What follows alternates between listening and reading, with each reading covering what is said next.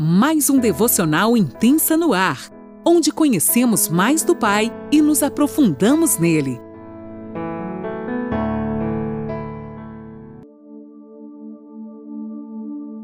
Bom dia! Mais um dia se inicia e eu, Lani Nola, falo com você de Criciúma, Santa Catarina.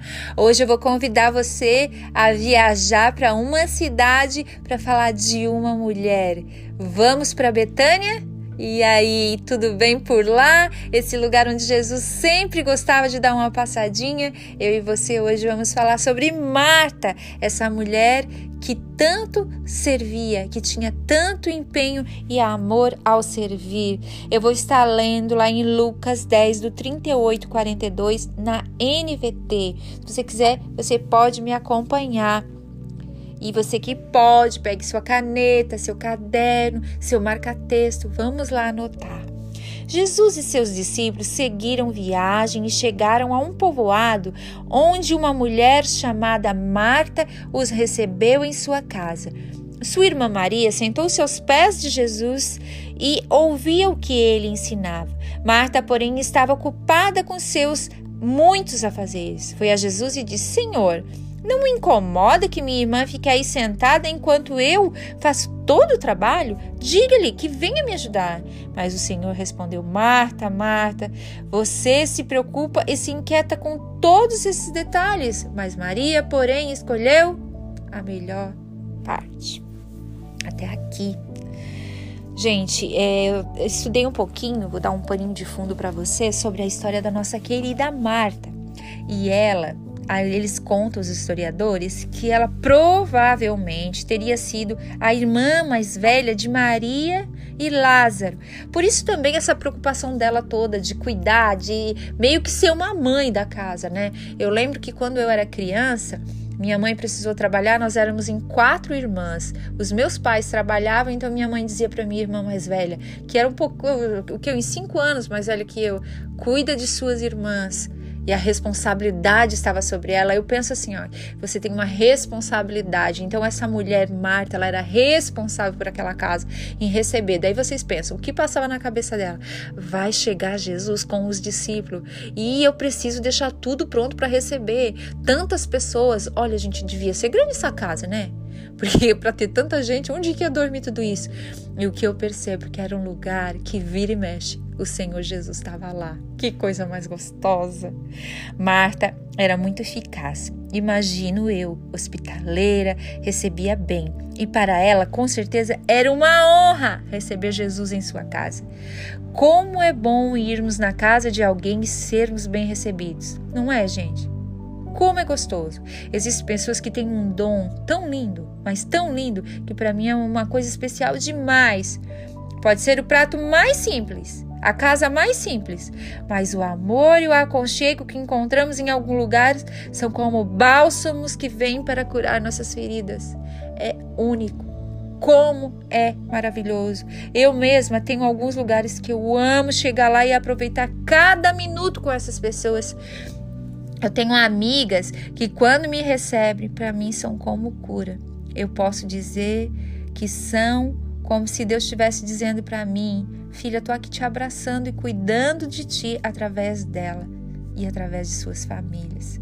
É tão gostoso. Eu tenho uma amiga mesmo que eu chego lá, me jogo no sofá, não quero fazer nada, só quero ficar lá naquele ambiente gostoso, como a gente fala, rir das coisas engraçadas, ser a gente mesmo essas pessoas elas capturam o melhor de nós. Como é bom ter alguém assim em nossas vidas.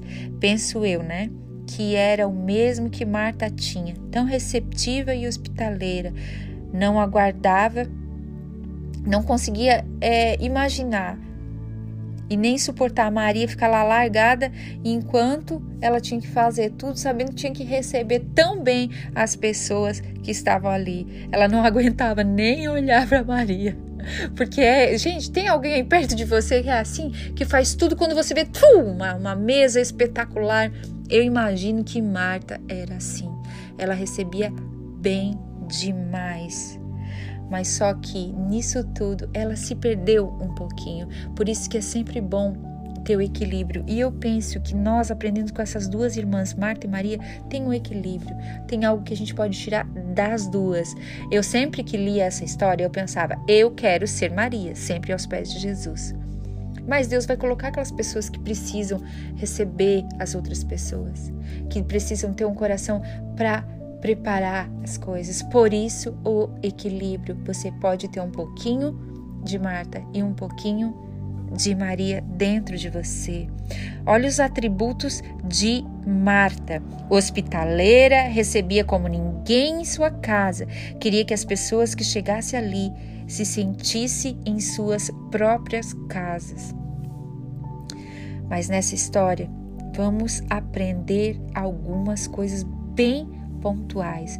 Essas duas irmãs que viviam em Betânia, onde Jesus de tempos em tempos se refugiava para descansar, elas têm tanto a nos ensinar.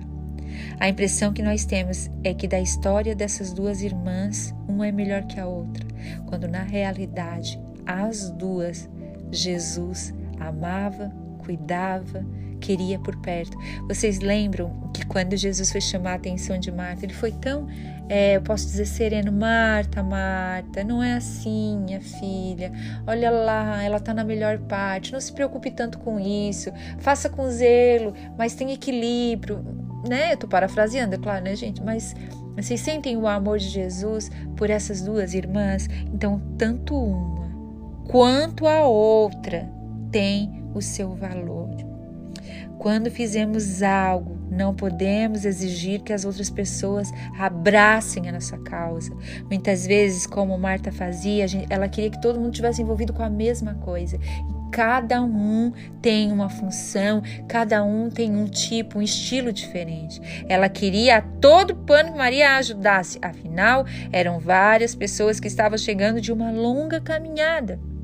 Imaginem, homens cansados, comida para fazer para toda essa gente.